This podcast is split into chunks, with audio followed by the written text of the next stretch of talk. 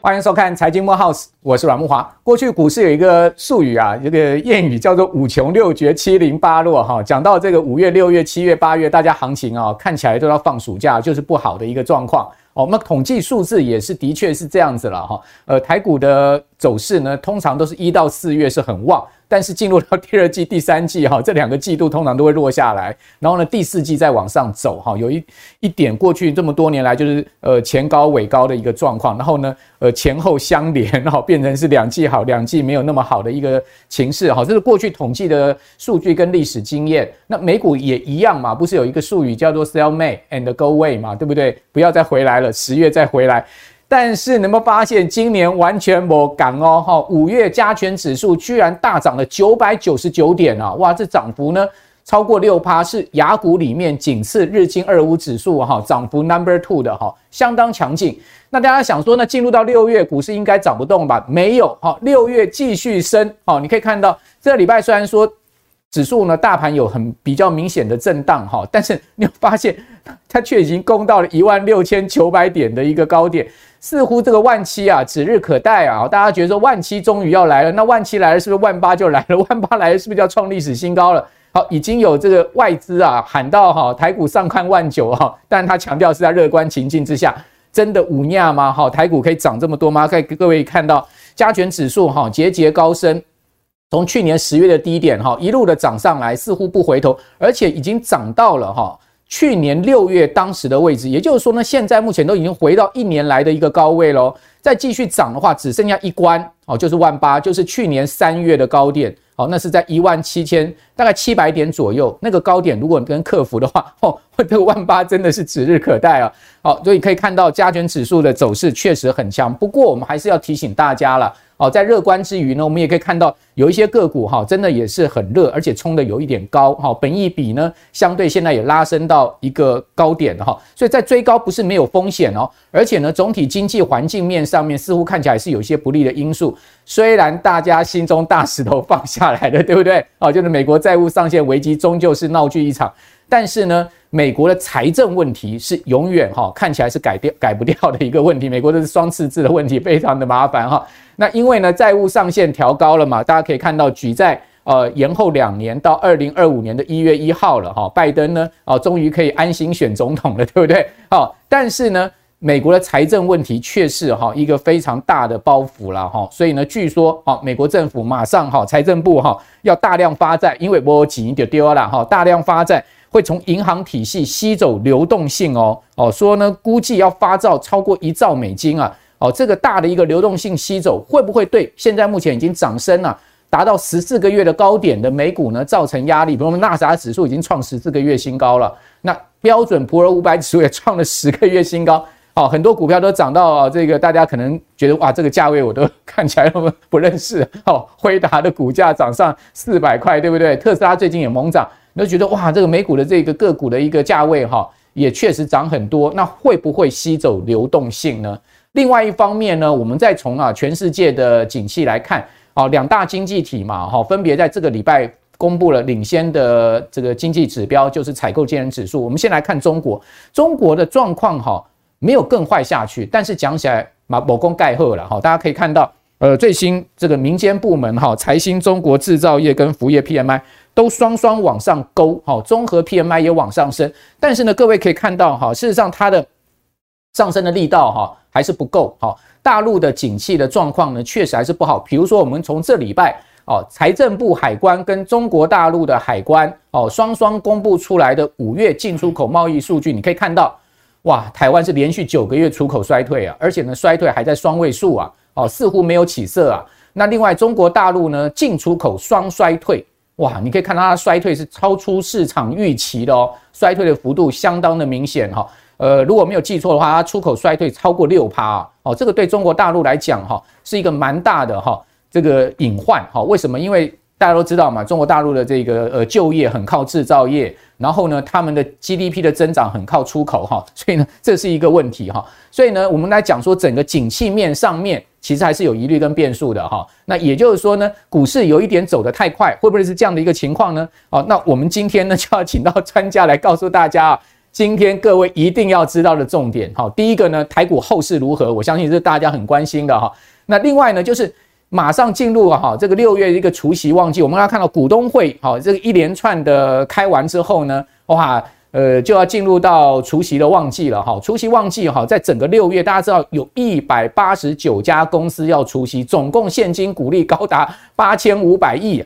好，这么好的一个现金股利，该不该拿？很多高息的这个公司哈，呃，我们该不该去参与它的这个除息啊？我们今天一并会来谈。还有就是六月也是 ETF 的除息旺季哦。很多我们投资人现在哈买了很多 ETF，对不对？我们现在整个 ETF 的规模已经冲过二点七兆台币哦。话剧也跟当哈，ETF 在六月十六号就下周五，居然有二十九档 ETF 要除息哈，哇，这个呃大家就要车拼同一天哈，看你这个哪一档 ETF 呢填息的这个幅度会比较大，对不对？哦，ETF 有一档哈在。这个六月的除夕大秀里面，哈是 Number One，居然息率超过十一趴。我们也要针对这档 ETF 特别来跟大家来分析，哇，这档 ETF 怎么那么强，可以到十一趴，而且呢，完全哈命中先前的预告，哈，因为先前市场就流传了哈，江湖传言说呢，这档 ETF 的殖利率会超过十趴，结果没有想到，居然呢高达将近十一点二趴的息率。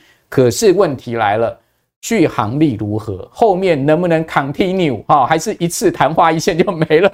好，那续航力如何啊？以及呢，能不能填息是今天呢要告诉大家的关键哦。所以我们今天请到了哇，我们这台股的这个王牌了哈，请到维泰兄来到我们的节目，陈维泰来跟大家谈啊这个复杂而且呢很重要的问题。维泰你好，木华好，大家好。好，这个维泰。在台股里面，大家都知道哈，那这整个基本面分析哈是最强的哈。好，那先来讲一下六月行情。大家可以看到，我们来看到过去统计哈，三十五年来哈，哇，这个一月上涨的次数跟下跌的次数，那真的是明显的差异，二十十五，对不对？二月更好，二十四十一，三月呢二十三十二，然后呢四月十九十六。五月呢，十五二十万就掉下去了，有没有？五月就不告他啦，好，然后六月更不告啦，十六十九，你会发现，哎，其实进到五月六月，真的就那个魔咒嘛，五穷六绝嘛。嗯、但是你没有发现，哎，今年完全摆脱这个魔咒，哎，怎么会是这样子呢？大家都很傻眼，哎，嗯，好。在过去啊，的确有这个五穷六绝，然后七上吊的一种市场的传言。然后，那但是从最近这几年，其实在整个产业的一个变化来看，事实上这个所谓过去的这种所谓的产业的 pattern 已经开始做改变。好，就是说，呃，一样是下半年会优于上半年。但是这个落差的幅度可能就没有这么大，对对哈，所以其实我觉得，呃，大家以后对这五穷六绝七上吊这样子的过去的一些传言，我觉得大家可以先做个参考就好。那么今年最特殊，对，为什么？因为今年其实啊有几个比较重要点，就是说接下来就是明年可能要进行这个大选，没错，不管是美国。或者是在这个台湾都有这个所谓的大选，对，所以在大选之前，基本上呢，这个政府都会无所不用其极的，就是祭出政策利多，对对对，什么这个六千块普发啦，然后呃。周休三日，这一连串的这些所谓的政策力都要刺激这个市场。今年这个政策概念股红到不行，满天飞，对不对？这个很特殊的一年的行情。所以我觉得在今年虽然说呃，在呃这个二月份啊，我们说呃第二季，第二季这种所谓的一个淡季啊，已经有出现这种所谓淡季波段的表现，但是我个人认为，在今年的下半年的一个多头趋势仍然会持续。哎呦，看多哦。对，先投了多投一票。对，但是我要讲，但是我要讲，但是，但是就刚刚木华哥有提到，这边是不是有一点需要这个所谓居高思维？我认为是要的。为什么呢？因为大家在问说，万七到底有没有机会站上？对啊，这是关键。站上哈，诶，我们看一下，其实就加权指数来看哦，这一波其实融资是有一度在做增加的，嗯，对不对？OK，但是融资增加的一个情况之下，说真的，第一个它没有很快啦。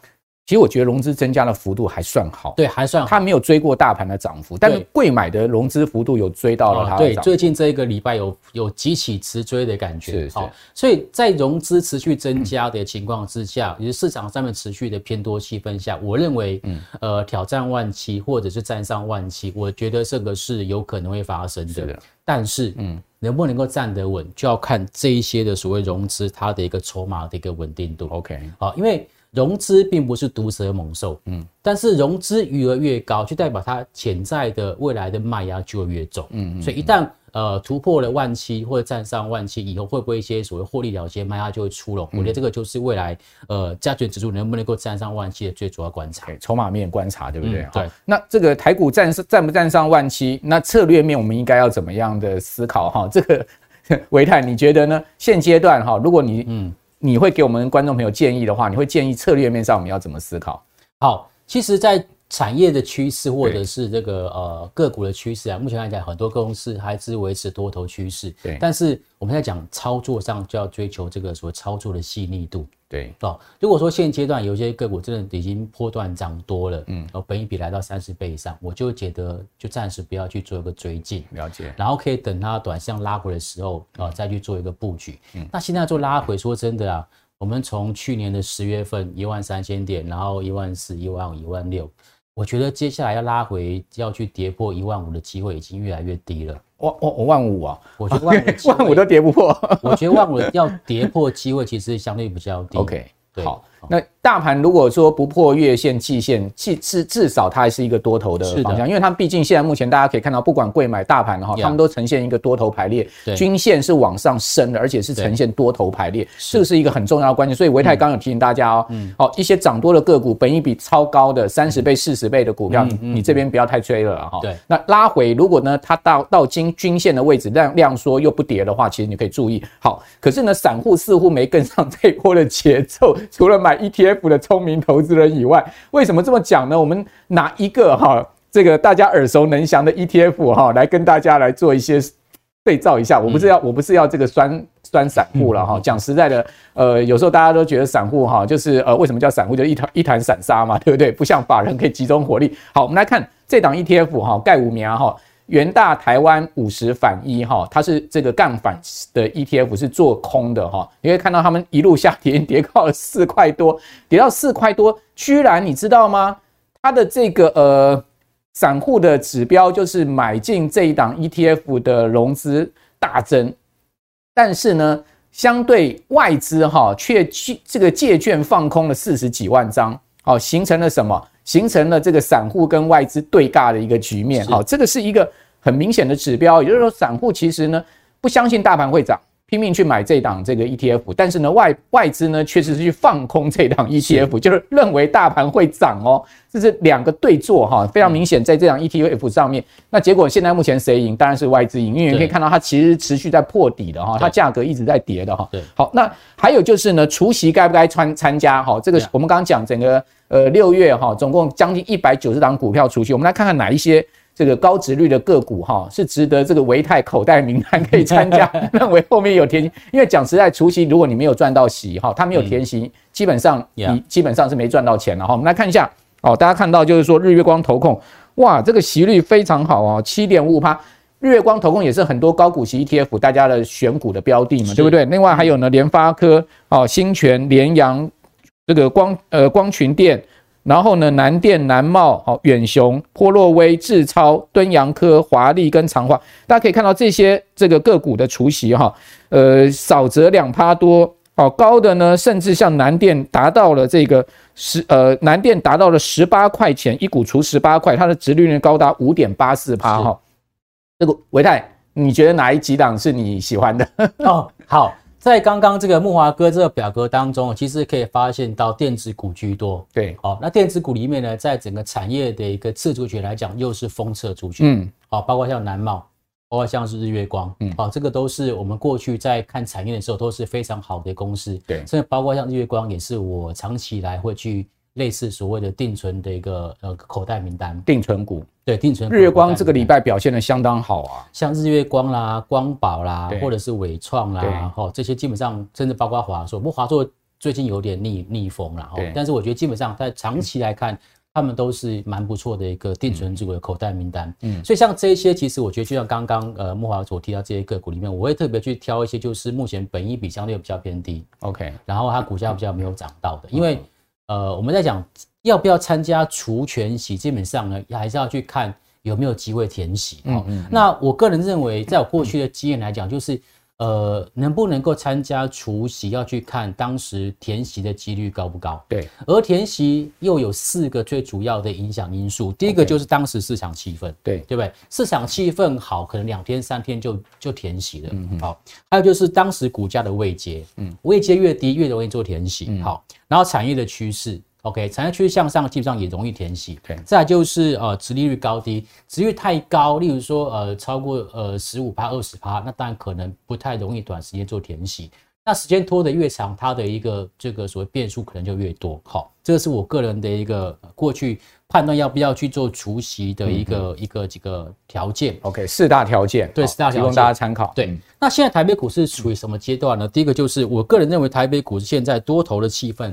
哦，算中性偏多啦，嗯，所以我觉得它是有这个参加除权息的一个机会的，OK，但是就是要挑啦，像刚刚有一些个股位阶太高的，我反倒觉得它应该是除息完之后再去做介入，OK，我觉得这个是这个是比较重要的哈，然后再来就是说除息缺口的部分，基本上呢，我个人习惯哦，大概四个 percent 到七个 percent，对，不要超过七 percent 啦，超过七 percent，我觉得要去填息的一个。难度就会稍微高一点点，可能要靠时间了。对，要靠时间。对，那如果说站在、嗯、站在这种所谓的资金周转率的运用上来讲，我觉得这个就是会特别要去做留意的。那有一些就是不一定符合这些条件的，对，例如说像货柜三雄的部分，我觉得就是要看投资人是不是想要长期做投资。哇塞，那长隆的那个一百五十块、七十块，对啊，七十块，对啊，那殖率四十几趴，哎，对啊，对啊，像这种其实如果说。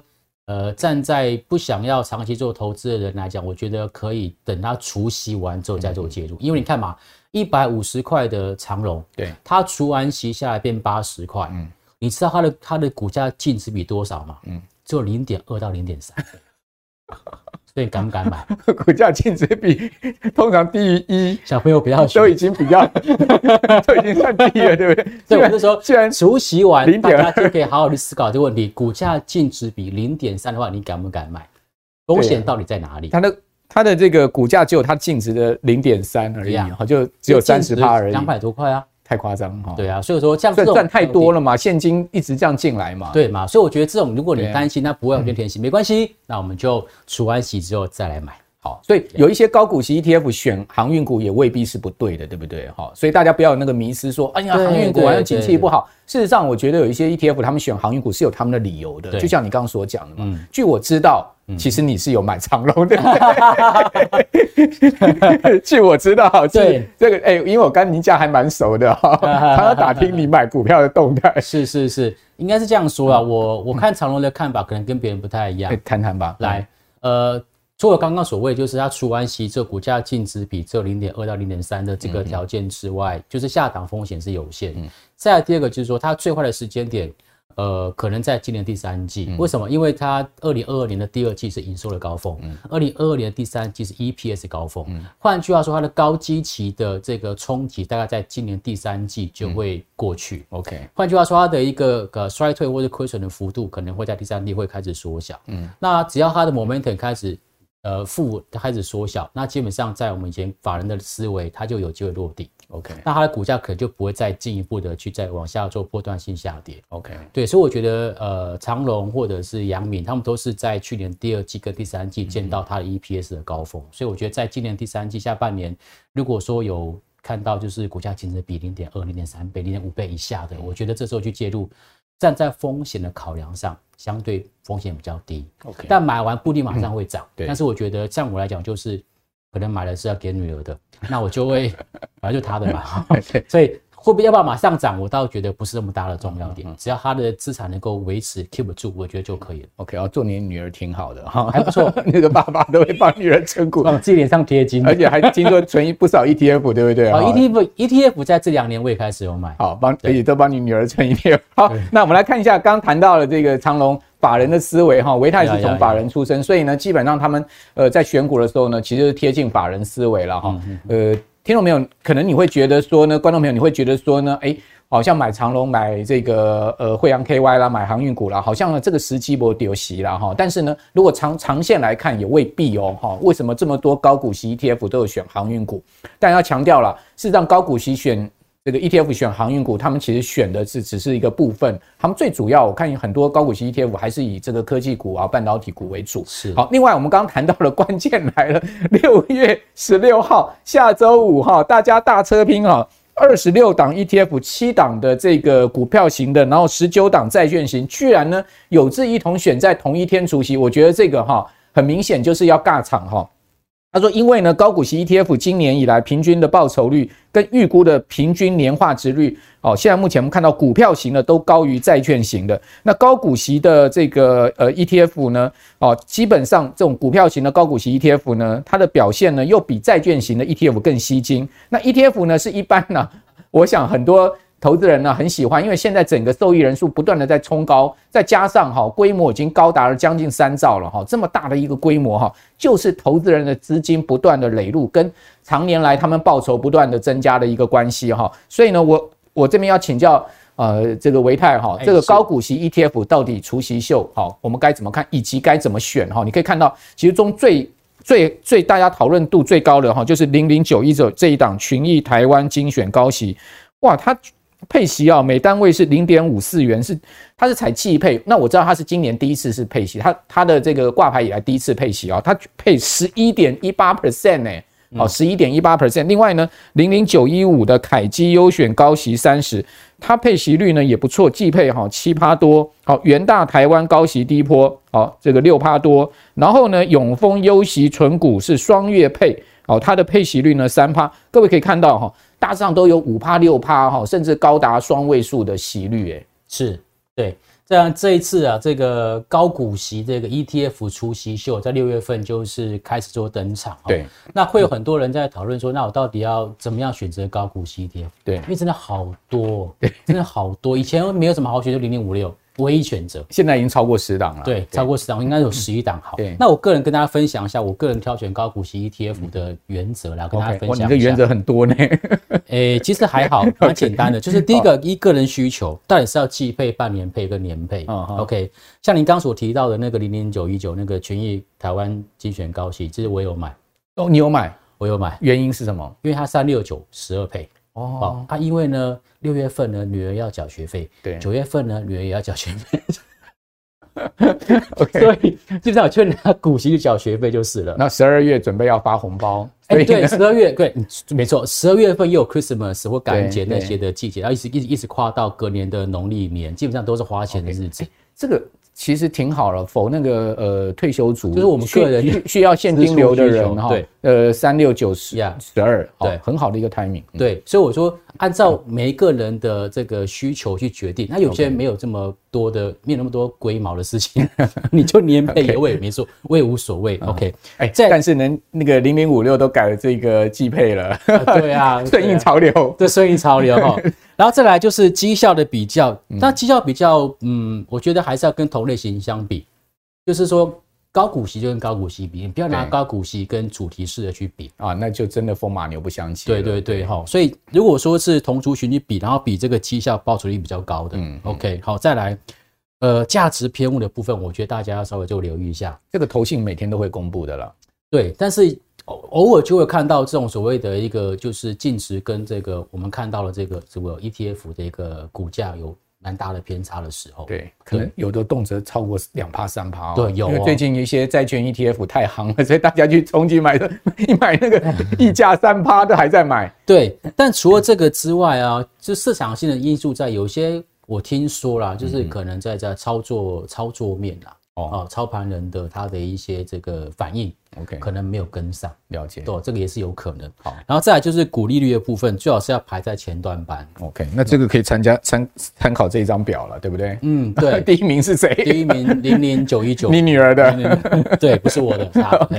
然后流动量的话，不要不宜太小。流动量，上，交易量要大一点。对，事实上，嗯，我们讲一个比较实在，就是有没有造市商在造市，对于流通性有很大的差别。那对啊，那当然，证券公司造呃投信都有责任啊，对不对？对，那如果有有造市商在这边做造市，基本上它的净值就比较不会发生我刚刚所谓的净值偏误的问题。嗯嗯。所以我觉得从这几个面向去做挑选。OK。那像刚刚木华哥所提到的零零九一九，其实它在就像刚刚他你说的，就是好像在两个礼拜多、三礼拜多前，我们就听到市场上传言。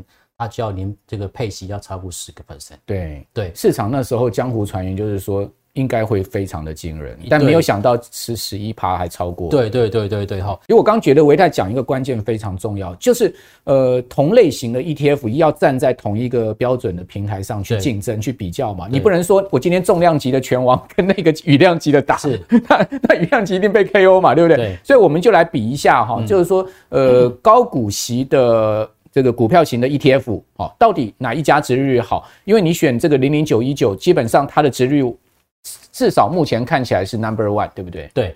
刚好提到就是说，在江湖传言嘛，它会配到十一 percent 年化报酬率，就非常非常的高，还超过十一趴。对，好，嗯，那这个就是它在这个最近所公告出来的一个配息的一个情况，好，就是殖利率的一个部分。而且十呃下礼拜五就要配了，对，好，九月十六号。再看我们六月十六号，是的，好，那我们来看一下它几个相同类型的 ETF 比较，好像零零九一九它就有十一点三五 percent，嗯。零零五六呢，大家常听到的元大高股息，它是八点一六 percent；零零七三是六点六九 percent；零零八七八是六点零一 percent。嗯，所以在同族群里面相比，它的确相对表现比较好。OK，这些规模都很大哦，这些 ETF 的规模都不小的。对，那高股息 ETF 现在真的是投资人的很钟爱的，是没错，基本上大家好像就是必备品，必备投资商品里面的一个必备的一个组合。好，对。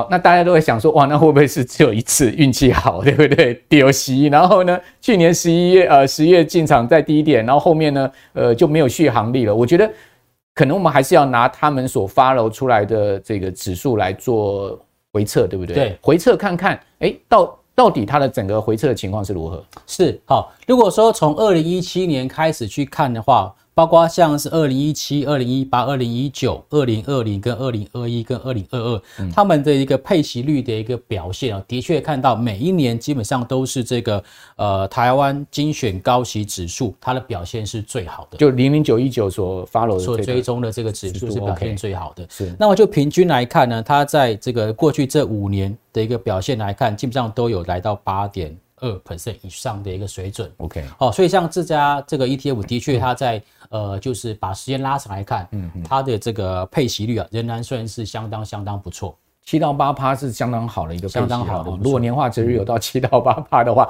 好，那但投资人还是不满足嘛，我赚了息，我还是要赚价差嘛，对不对？哈，我希望呃息差双攻，对不对？是，好，是不是有这个机会呢？对。大家都期待这个梦梦幻式的操作，就是我又赚到股息，我又赚到价差。没办法，现在物价太高了，对，我们需要 ETF 来帮我们赚钱，补一下物价。对，所以这时候就可能就要比较一下，就是他们的这个呃。这个配息率还有它的总报酬率的一个部分，对，对，那我们是拿这个所谓台湾精选高息指数啊，跟 MSCI 台湾 ESG 永续高息指数，跟呃台湾高股息指数，还有我们的台股加权指数来去做比较，OK，然后发现到这个红色这个就是这个啊台湾精选高息指数的一个表现。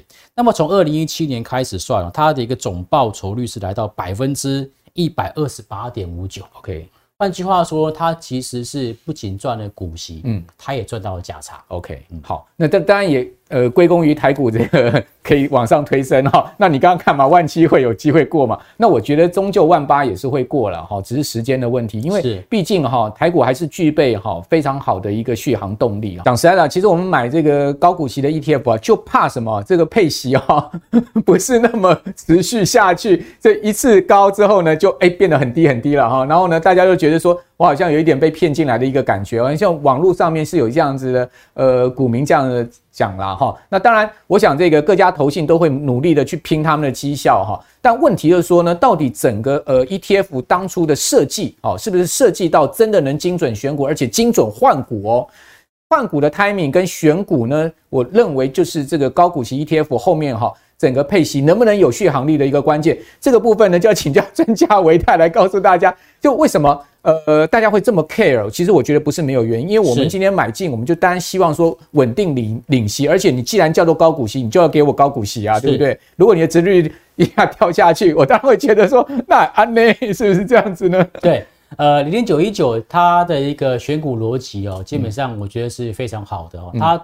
呃，一年大概有两次会去进行一个选股跟换股。OK，那首先第一次呢，就是在每年那个十二月份，对，十二月他会去做一个所谓的超前部署啊。这怎么说？怎么说？因为它是从这个 EPS 当年 EPS 的成长率里面去挑高的。OK，好，挑高了之后去预选出来，可能接下来会是一个高股息的一个个股。所以他去年十二月就换过一次股。对，他就先做了一次，就是预先的一个部署。OK OK，好，那预先部署完之后，例如说像他在去年十二月份，嗯，我们看到他在超前部署这些标的，嗯，好，有当时就猜到了，就是纬创，哇，预测到预测到纬创是今年电子五哥涨幅一倍以上的股票，还有广达嘞，啊，还有广达，嘉士达今年表表现也很好，对，好，还有金源电、联咏、对，瑞昱。哦，天域汉唐，对，这都是在这个今年的一个股价表现非常不错的一个个股。对对，就是他在这个今年的他去年十二月份，他在选股上面的一个就是预选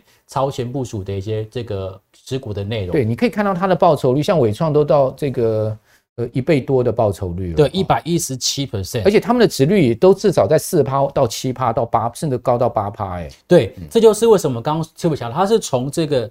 这家公司的 EPS 的成长率来去先做一个预选，去做个挑选。那这个这个很考验这个呃投资团队。对，OK。那在这么多的这么多个股里面，因为上市加上柜一千七百七十七家，对，OK。那到底要挑选哪些次族群跟产业？就从这个地方可以看到。哦哦，它在次族群里面的营收表现、获利表现来看的话，它去做个筛选。好，它在二零二二年前三季的这个呃。获利的一个总额，嗯，他去挑这个所谓的就是 Y O Y 成长幅度比较大的，OK，所以当时又挑出了两个比较厉害的，一个就是电子，尤其里面的半导体的部分，对，再来就是这个航运业的部分，当时它的一个获利年增率也高达百分之六十七，哦，怪不得这个零零九一九它的所有成分股里面百分之四十是半导体的哈，对，OK，好，那这个就是在去年十二月份他们主要的一个选股的一个结果，了解，但是。五月份这次才更厉害了，五月就是今年五月的时候，对，又换过一次，他又再换过一次，okay, 总共换十档嘛，对不对？对，但是他这一次所换档，他换股的这个呃目的是不一样，对。那去年十二月份是有点预测性，对对，然后五月份呢是确定已经是高股息的，OK，他把它留下，都已经是定案的了，对，好，所以看他现在嗯。这持股哦，这样子有长荣、阳明、联咏。日月光、欸、都命中你的呢？对，哎、欸，还好啦，不好意思，星象、伟创、细创、瑞底还有联发科，是你你是跟他们这个呃串通的吗？没有没有，绝对没有串通，绝对没有串通，绝对没有串通。你刚刚讲说你有买日月光，也有买长隆啊？对，是联发科我也想买一点。联发科最近股价一路上哦，对，又快到八百了。所以其实。最主要就是说，它在整个这是选股的一个从十二月份预测 EPS 的一个高成长，再到今年五月份，它再换一次，就重新再精挑细选留下来的就是高股息的部分。嗯所以回答刚刚木华哥的问题，说他在接下来会不会仍然是维持这种所谓高股息的一个情况？我认为是会的。对，因为以他目前的这样子的持股状况，这些持股我们看观察到它的现金殖利率啊。哦，都有四十五趴、三十二趴、八趴、七趴、五趴、六趴，它整体已经到十三点二五。对，它在换完，这是它未来配息的本钱。对，换完之后，它的这个就来到这个这个组回来现金殖率来到百分之十三点二五。哇，对。那换句话说，它未来它再分配到四季，嗯，大概每一季大概都有零点五到零点六元的一个所谓的一个股息，一年。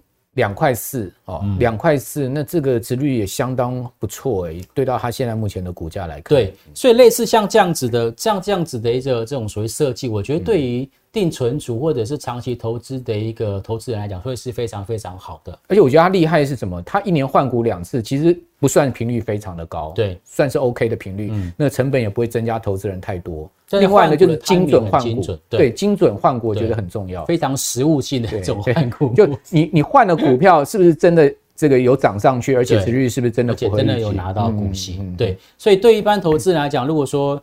像这种这种 ETF，我觉得其实就是要趁着就是它在除夕之前，对啊，想办法去做一个就是介入的部分。OK，那像刚木华哥有提到，就是说他今年其实六月十六号很多的 ETF 都要除夕嘛，对啊，对大家车拼啊，对，所以最后买进日大概就六月十五号，就除夕前一天。嗯好，那这时候买进基本上就能够去享受到接下来的每一季它的一个配息的稳定度，所以都带给我们的报酬率。好，六月十六号就下周五除息，然后呢，礼拜四是你最后买进日，对不对？对。哦，他六月一号就宣告了零点五四的殖利率，我们刚刚讲说接近十一点二趴。Yeah。好，然后股息呢，隔一个月左右时间发放。现金入袋，对，那现金入袋缴学费了。现金入袋缴学费吗？哦，我的话我会拿去再投资，再买多一点单位数，因为我孩子都大了，不需要缴学费。羡慕你啊！好，那呃，我们知道这个零零五六哈，在。高股息 ETF 里面，现在目前市值规模还是 Number One 的嘛，哈，对不对？因为两千亿的一个市值规模，哇，它这个呃做出了它的平准金哈，新加平准金之后呢，大家都在讨论说，哎，为什么零零五六也要加平准金？而且呢，零零五六也把它从年配改成了季配，这个事情就要请教你。那平准金对这个 ETF 来讲，到底它是妖还是魔啊？还是说呢，它真的是对投资人来讲是好的呢？哎，这个其实要说到之前。哦，这个零零五六当时就是市场上面比较唯一的这个所谓的高股息 ETF，然后就在它配息之前呢，就有非常多的投资人为了要赚它的一个股息，对，然后就大量的做买进，对。可是呢，就是饼就这么大一块，然后忽然多了很多人去分，嗯，那所以它能够分到的饼就变少，就被稀释了，对不对？对。所以为了避免这样子的情况呢，大大大家就设计了一个所谓平准金机制。对，好，你介绍一下吧。这平准金机制到底是什么？好。平准金机制，它其实就是为了，就是要呃让这个投资人能够公平，就让，不管你是早进来买的，或者是晚进来买的，基本上他们都有一样的一个就所谓的权利哈。对。那像我举个例子啊，讲来讲好了，如果说像刚提到没有收益平准金机制的这些 ETF 哈，假设在这个除息之前，它的一个总资产大幅度的增加，嗯，但是呢。它能够分配的一个股利啊，也是固定是五十亿，五十亿，对，这饼就是那么大，利率就下降了。对，从原对股东的报酬率呢，就会变成从原本的五 percent 变到四点五四 percent 就会下滑。OK，可如果说有这个平准金机制的话呢，诶，这个在除夕之前呢，它的净值大幅度增加情况之下，那么在为了要固定要去刚刚所谓的股东权益报酬在五趴的情况之下。它这时候呢，它所能够呃这个这个配发的一个股息有略略度增加，对。但是呢，有一部分的一个股息是来自于就是后进者的这个投资进进的一个所谓的一个本金，它所配发出来的一个部分。嗯嗯。好，所以其实我觉得这个对大多数的投资者会是一个比较公平的一个方式。嗯嗯。那么当然，在平准金机制的情况之下呢，其实它在某一些的情况之下，呃，它就会有一些就是每一季的一个配息。它的金额就会稍微的比较平均，对，就不会有像一些没有平准金机制的会忽大忽小。最近有一档新闻也引起大家讨论，对，对，突然掉下去，跟上一次被击的就差太多了，对，很大的失望感。那所以呃。因为一宣布出来，这个股息殖率高达十趴、十一趴，哈，很多的这个资金会冲进去，所以我们看到零零九一九有这样状况，成交量爆的很大嘛，对不对？对，好，所以呢，呃，它有平准金机制，它应该就不会出现你刚刚讲的殖率被稀释的问题，是不是？对，它就比较不会有这种问题出现。OK，好，所以呢，大家还是要看啊。我就觉得这个 ETF 是有平准金其实是是比较好的啦。虽然有人会讲说啊，你平准金也不用拿我们自己的钱配给我们自己，然后呢，呃，平准金呢，你会有一部分钱保留不投资，好，那没有效率。事实上，我觉得基本上为了这个让呃先进跟后进的人都都得到一样的公平的待遇，其实有平准金机制，我个人觉得还是比较好的。不然零零五六不可能会说，诶，他也要采取平准金机制嘛，对不对？好。所以其实呃，我们可以延伸出来，其实像投资债券的人就知道，我们在买债券的时候，基本上木华哥的债就卖给我，对，我说我说要付这个债券价格之后，还要付给这个木华哥一个叫做前首席的部分，嗯，就是你当时持有债券这段期间当中，你应该收到利息，我要给你。对呀，对呀，对，所以我觉得这个平准金机制基本上是。还不错的设计，好，类似类似的观念了，对，类似的观念。好，那最后要请教你说，万一我们手上的持股或 ETF 不小心贴了息怎么办？好，我手上的伟创啊，历年股息政策，大家可以看到。它也不是年年填息哦，好，然后呢，呃，曾经有花了两年多哈，或者是半年左右才填，就是花了比较长的时间填息。但是呢，有机会哈，存着存着就变成是标股了。像伟创最近大家讲说怎么变存股变标股？对啊，哦，大家看到伟创真的是存从存股变标股，像呃类似这样问题的话，我们应该用什么心态去面对它呢？如果说我们选择的标的要从它过去的一个表现来看，获利是稳定的，还有就是一个很重要，就是它的配息政策稳定。对，OK，所以既要它的配息政策稳定，那即便是它在今年 EPS 稍微掉一点点，但是因为公司所发出来的这个股息的比例是固定的话，那我们介入的时候，因为固因为 EPS 下来了嘛，那股价也会下来，那这时候去做介入，基本上。这个资产的品质对我来讲并没有特别大的差别，嗯，所以我觉得只要挑选好的公司，然后它的这个股息政策是稳定的，是明确的，我觉得这些呃短套的这些所谓这些像纬创这些好公司，我觉得都不用太不担心。好，呃，我想 ETF 真的是一个非常好的工具了哈，高股息 ETF 就如如同维泰刚刚所讲的，真的是现在目前投资人必备。但是高股息 ETF，我个人觉得呢，你挑选的原则，第一个哈。呃，它的成交量一定要维持一定的流动性哈。第二个呢，呃，就折溢价也要去看一下。还有呢，就是说它的换股政策，我觉得很重要，能不能精准的换股，而持续的可以让它维持配息的这种续航力也很重要。是，好，那呃，如果不能精准换股的话，那讲实在的，你后面的续航力就绝对不会是呃可以维持的嘛哈。另外呢，就是说呃这个呃他们在换股的同时呢，对于产业的前瞻观察也很重要。是，所以我觉得这些都是我们在挑选高股息 ETF 的很多的这个眉角了哈。但我觉得好的这个 ETF 呢。终究哈，它会持续展现哈他们强大的一个竞争力给我们的这个投资人呢，呃看到哈，也就是说呢，呃相对而言呢，好的 ETF 一定会经得起时间的考验了哈。那这个就留给我们所有的观众朋友，大家眼睛擦亮，持续观察了。今天非常谢谢维泰，好，也谢谢我们所有观众朋友的收看。那观众朋友，如果你喜欢我们财经慕 House 的话，请记得哦，六日早上哈要持续收看我们的节目之外呢。好，也把我们的节目介绍给您更多的好朋友。我是阮木华，我们下次见，拜拜。面对通膨物价的大幅上涨，投资创造额外收入已是现代人必学的人生课题。这堂半世纪台股不败全攻略将带给您最完整的技术指标课程。大家好，我很荣幸与轻松投资学院合作募资我的课程。本课程叫做《半世纪台股不败全攻略》。将是我累积半世纪的统计所归纳出最具系统性的综合指标课程。半世纪台股不败全攻略，教你十二种图表形态理论，让你快速理解，一眼看出个股优劣。二十五种技术指标全收录，所有指标都将助你提高投资胜率。正确的分析方法加上正确的投资策略，帮你获利极大化。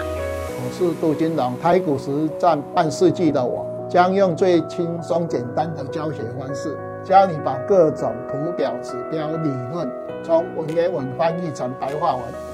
从入门到进阶，杜金龙老师半世纪台股不败全攻略，教你正确研判买卖时机，掌握股市趋势。